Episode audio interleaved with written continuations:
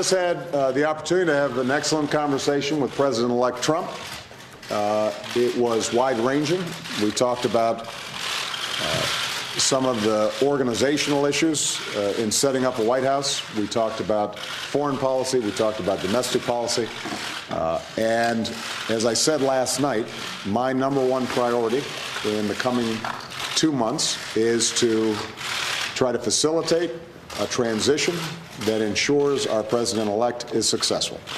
Uh, and uh, I have been very encouraged by the, uh, I think, interest in President, President elect uh, Trump's uh, wanting to work with my team around many of the issues that this great country faces. ¿Qué tal? ¿Qué tal? Muy buenas noches. Yo soy Ana María Salazar. Gracias por acompañarnos aquí al rumbo a la Casa Blanca. Estas son extraordinarias imágenes. Esto, esta reunión entre el entonces presidente Barack Obama y el presidente electo Donald Trump se llevó a cabo el 10 de noviembre del 2016, hace, hace cuatro años, cuando eh, Hillary Clinton reconoció horas después de las elecciones el hecho de que había, que había perdido, fue esa misma madrugada del día de las elecciones, y empezó casi inmediatamente el proceso de transición entre un presidente electo, Donald Trump, y el entonces presidente Barack Obama. Lo, extraordinario de esta reunión es la, gracia, eh, los comentarios tan amables que le hace el presidente eh, Barack Obama a Donald Trump, aun cuando por años había estado Donald Trump eh, atacándolo eh, con mentiras, básicamente acusando que el presidente Barack Obama no era, no era ciudadano estadounidense, que era musulmán, que no debería de haber sido presidente. Y básicamente, eventualmente, el presidente tuvo, Barack Obama, Barack Obama presentó su acta de nacimiento demostrando que nació en Hawái y que eso en sí, eh, el solo hecho de tener que hacerlo ante estas acusaciones sin evidencia por parte de este billonario, millonario Donald Trump, en su momento y después candidato por parte del Partido Republicano, resultó en que este Donald Trump fuera el presidente de los Estados Unidos. Y esta, esta es la reunión que ya debería de haberse llevado a cabo entre el ahora presidente Donald Trump y el presidente electo eh, Joe Biden. Eh, no hay fecha para, para, esa reunión y de hecho el presidente Donald Trump ha sido muy categórico y ha ordenado que todas las agencias del, del gobierno de Estados Unidos no tengan contacto con el equipo de transición. Eh, a pesar de que ya ha presentado el presidente electo Joe Biden una lista bastante detallada de las personas que participarían en, ese, en este proceso de transición. Eh, de hecho, en las últimas 24 horas, por lo menos ya identificó quién va a ser su jefe de, eh, de gabinete, un señor Klein, Ron Klein, un abogado, abogado de la, de la Facultad de Derecho en Harvard.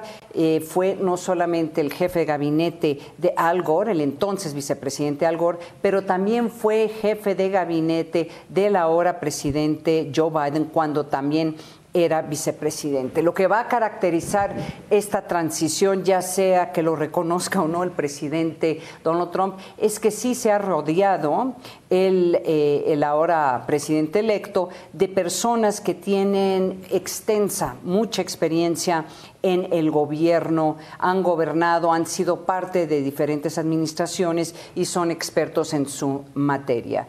Vamos a iniciar este programa recordándoles que estamos a 69 días, 69 días de que eh, debe de llevarse a cabo la toma de protesta del nuevo presidente de los Estados Unidos, lo establece claramente la Constitución que se lleva a cabo a las 12 del día del 20 de enero.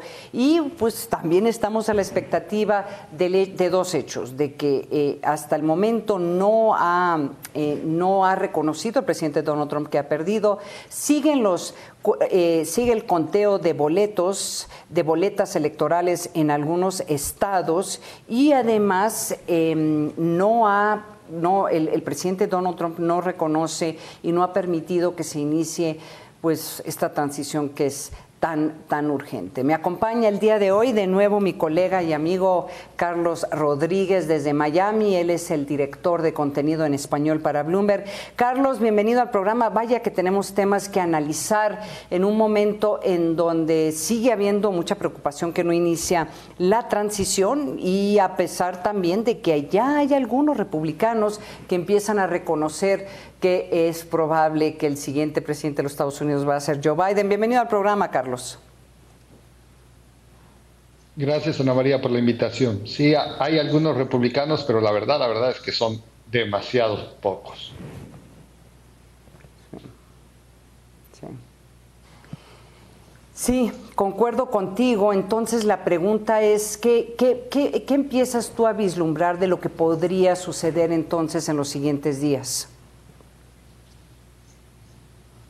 Bueno, sabemos que del lado republicano, eh, tanto el día de ayer como hoy, hay un poco más presión de algunos senadores muy específicos para que por lo menos sí se le estén dando informes con respecto a la seguridad nacional al presidente electo, a Joe Biden. Estos son informes que normalmente ya a esta, en este momento de una transición deberían de estar ocurriendo porque tiene que ver con cosas que que, pueden tener impacto en el momento que entre ese presidente de poder y donde no hay que perder tiempo para que esté informado desde el primer segundo de, su gobierno. Hay senadores, incluyendo eh, senadores que han defendido la posición de Donald Trump de, de, criticar la elección, de, posiblemente haber un, un fraude masivo, Incluso algunos de esos mismos senadores están, por lo, eh, están argumentando que por lo pronto sí debería Joe Biden recibir este tipo de información. Hay que recordar también, Ana María, que como candidatos van recibiendo informes diarios sobre temas de seguridad nacional, incluso antes de las elecciones presidenciales. Estos informes se detuvieron el día de las elecciones presidenciales y a partir de entonces no se ha dado ningún informe, menos el que ya le correspondería, que esto había un informe más profundo de lo que típicamente recibía como candidato Joe Biden.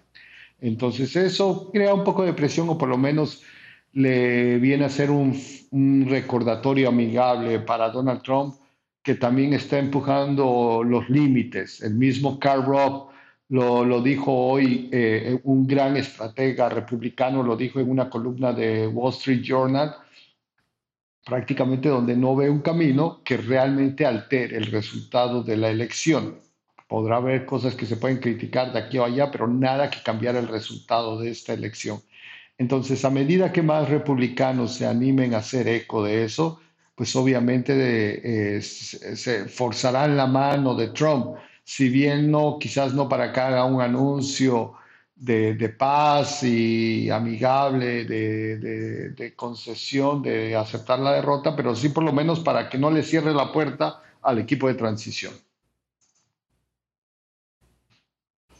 Sí, sí sorprende eh, la, la, testarudez, yo no sé cómo llamarle, del, del presidente Donald Trump, porque eh, para que el auditorio entienda, cuando se habla de información de inteligencia de seguridad nacional, es información que incluye, por ejemplo, la posibilidad de que algún grupo terrorista esté potencialmente planeando un atentado en Estados Unidos y, que, y qué seguimiento le está dando eh, esta administración eh, para que cuando el presidente electo Joe Biden ya asuma el poder eh, a, mediodía, pues literalmente ya su equipo pueda empezar a hacer esto, tomar decisiones eh, en relación a ese tipo de, peligros o a ese tipo de, atentados o amenazas a la seguridad nacional de Estados Unidos. O sea, es, información muy delicada en un momento también, y yo creo que hay que comentarlo, Carlos, que en donde acaba de destituir al secretario de la Defensa por lo menos siete funcionarios que están ligados a, los temas de seguridad nacional de Estados Unidos y empieza a haber un cuestionamiento si no va, si no va a destituir a la misma directora, Gina Harper, de la de la CIA y al director de, del FBI. Entonces, son momentos extraños, pero hay algunos, hasta los mismos republicanos, Carlos, diciendo que son podrían ser momentos hasta peligrosos para Estados Unidos. Pues sí, pero volvemos a, tu punto original. La, cantidad de, pues, líderes republicanos, ya sea senadores o congresistas o gobernadores, sigue siendo mínima, Ana María. Una fracción mínima de los que están realmente este, tratándole, eh, eh, eh, exhortando a Trump a hacer lo que pues en este tipo, en este periodo de elección es lo correcto. Y eso es algo que, por un lado, sí, sorprende, pero, pero no tanto, porque realmente es la, la constante desde que inició el gobierno de Trump. Siempre se habló mucho de que senadores republicanos serían quienes le marcarían la raya. Eh, se hablaba de un ejemplo por aquí un ejemplo por allá. Ya ven si existe el check and balances, eh, la, la, balanza del poder se está ejerciendo con el Senado o Congreso, pero la realidad es que con poco tiempo, si no a la primera, si a la segunda o al tercer intento, Trump se siguió llevándose la suya, incluso en cosas donde parecía no pertenecer a un partido, él buscó o impuso una nueva ideología para el Partido Republicano que fue recibida básicamente con silencio hasta el día de hoy. ¿Cuántas veces no escuchamos no se va a atrever a despedir a su, al director del FBI? Bueno, lo hizo. No se va a atrever a destituir al, al, al Attorney General, al Procurador eh, General. Bueno, lo hizo. Una y otra vez podemos ir con un, un desfile de ejemplos hacia Ana María. Y lo que pasa, la única conclusión que puede llegar uno es que tienen mucho temor de lo que es, lo que puede hacer Trump. Saben que, que Trump no tiene miedo a cualquier pelea y si esa pelea pone en riesgo eh, la unidad dentro del Partido Republicano, él tiene muy poco que perder y mucho que ganar. Y esa es su moneda de cambio con la que tiene ahora sometido a muchos de estos legisladores o líderes republicanos.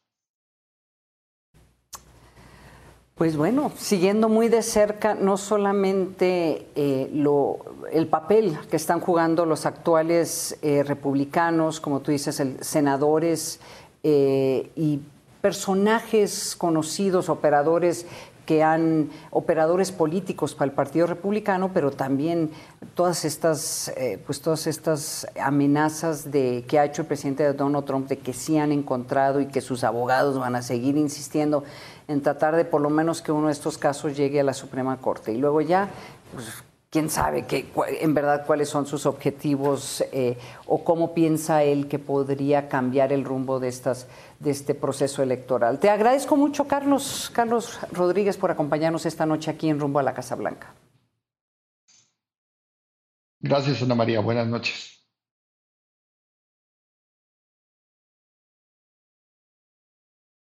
Muchísimas gracias, Carlos Rodríguez, desde la Florida, desde Miami. Él es el director de contenido en español para Bloomberg. Nos vamos, nos vamos a un corte y regresando vamos a hablar con, con otro vamos a hablar con un republicano, eh, pero es un republicano que no es trompista y que participó de hecho en un esfuerzo por tratar de asegurar que no ganara Donald Trump. Vamos a escuchar, bueno, su opinión del futuro del partido, del partido republicano y este proceso de no transición que se está llevando a cabo. Así que no se vaya, continúe con nosotros aquí en Rumbo a la Casa Blanca. Regresamos.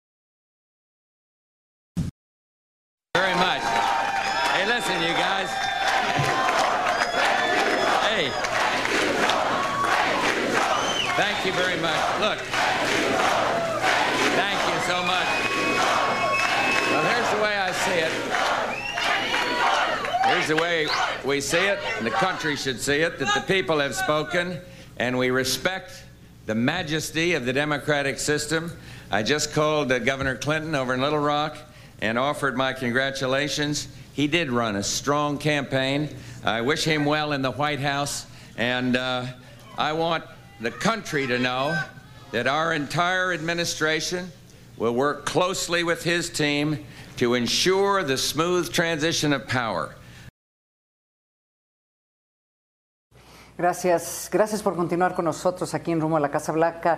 También estos son extraordinarias imágenes en donde el entonces presidente George Bush reconoce que perdió las elecciones y lo hace de una forma tan, tan extraordinaria como un estadista en donde básicamente le reconociendo que perdió las elecciones, pero también reconociendo que, y, y deseándole suerte al presidente electo de ese entonces, que era Bill Clinton, William Clinton, en una situación muy similar, si ustedes recordarán, que eh, George Bush buscaba la reelección, perdió ante George, eh, perdió ante William Clinton, y este es el discurso que él da. De hecho, eh, también les vamos a, a, poner en pantalla una carta que le escribe Bush, George Bush, a William Clinton, que se lo deja en el escritorio de la oficina oval, es como una tradición eh, de los eh, presidentes de Estados Unidos, que el presidente saliente le deja una carta, al, una carta al presidente entrante. Y de nuevo con una gracia, con, una, con mejores deseos, eh, él expresa que en, esta carta cuando cuando es, entre en esto cuando a ver cuando entré en esta oficina dice la carta de George Bush a William Clinton sentí la misma sensación de asombro y respeto que sentí hace cuatro años. Sé que tú también sentirás eso Deseo una gran felicidad aquí. Nunca sentí la soledad que han descrito algunos presidentes. Habrá tiempos muy difíciles que se harán aún más difíciles por las críticas que quizás no consideres justas. No soy muy bueno para dar consejos, pero no dejes que los críticos te desanimen o te desvíen del rumbo. Usted será nuestro presidente cuando lea esta nota. Te deseo lo mejor, le, le deseo lo mejor a tu familia. Su éxito ahora es el éxito de nuestro país. O sea que estos son los deseos del presidente que perdió, el presidente Bush, eh, ante eh, William Clinton, una extraordinaria carta.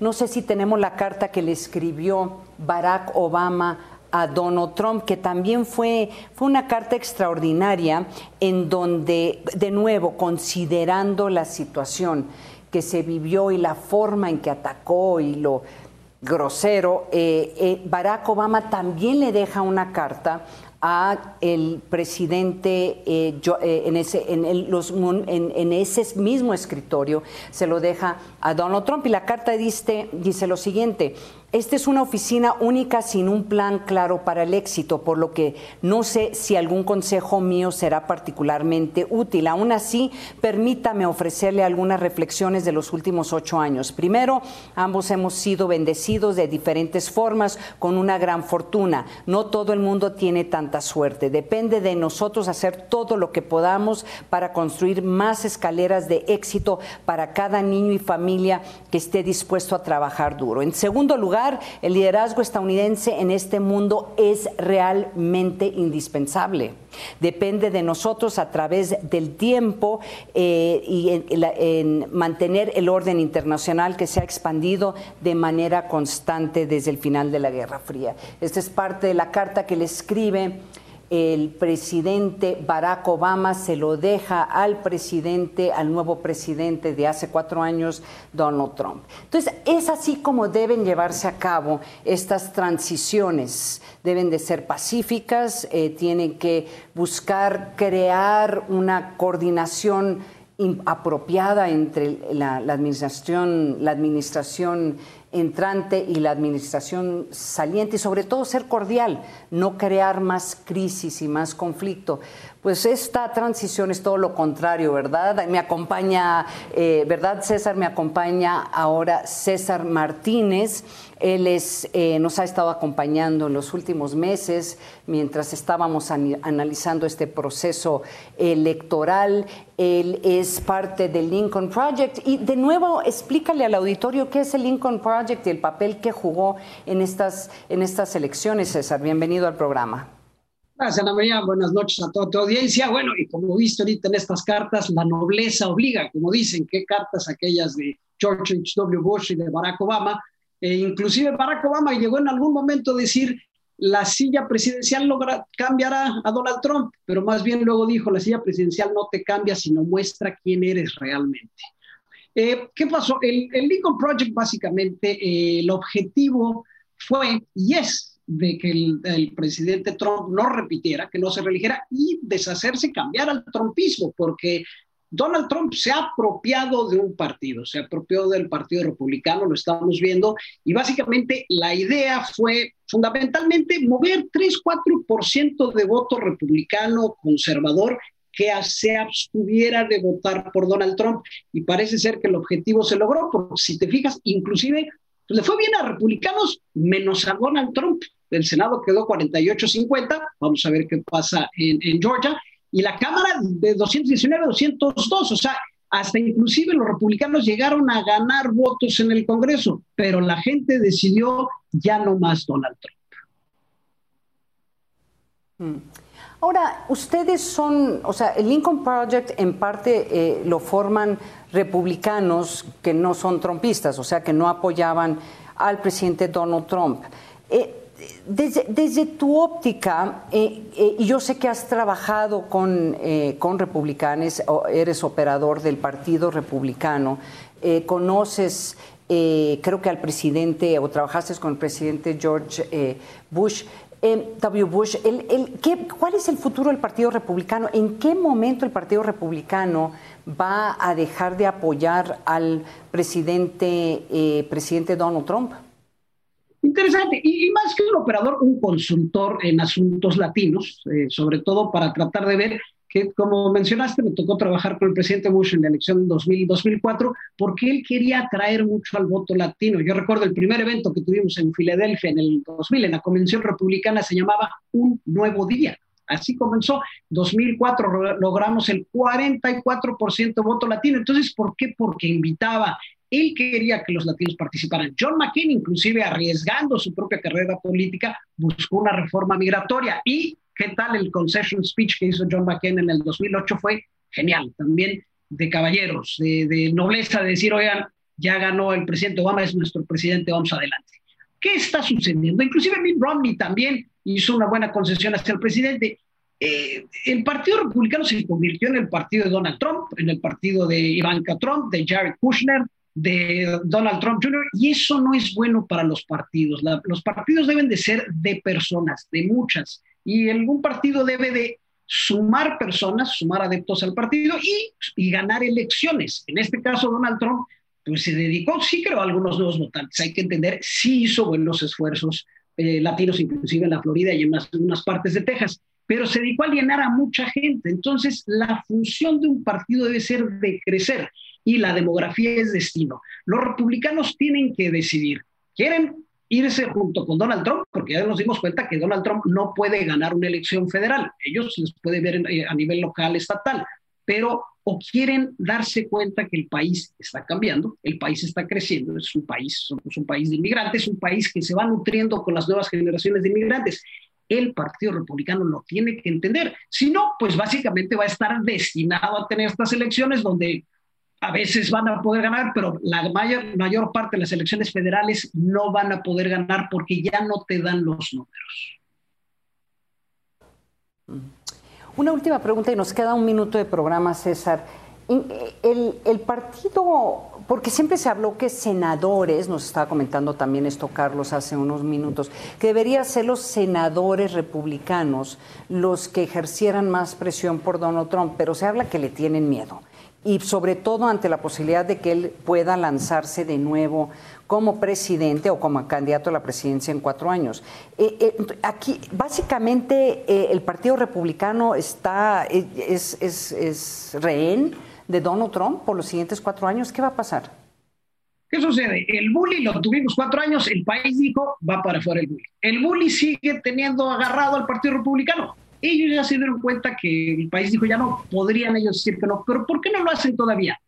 Georgia, dos, senadores que se van a segunda vuelta, digamos, de alguna manera en runoff, y están esperando y no quieren molestar a Donald Trump, porque esto cambia el, totalmente el poder en, el Senado de los Estados Unidos. Si ganan los dos los demócratas esos dos asientos, queda 50-50 y el, el, voto que separaría todo eso el tiebreaker sería la vicepresidenta Kamala Harris. Entonces, no quieren moverle ahí. Tal vez después de ese 5 de enero ya digan, bueno, ya no sirvió, ya hay ciertas cosas, hasta luego.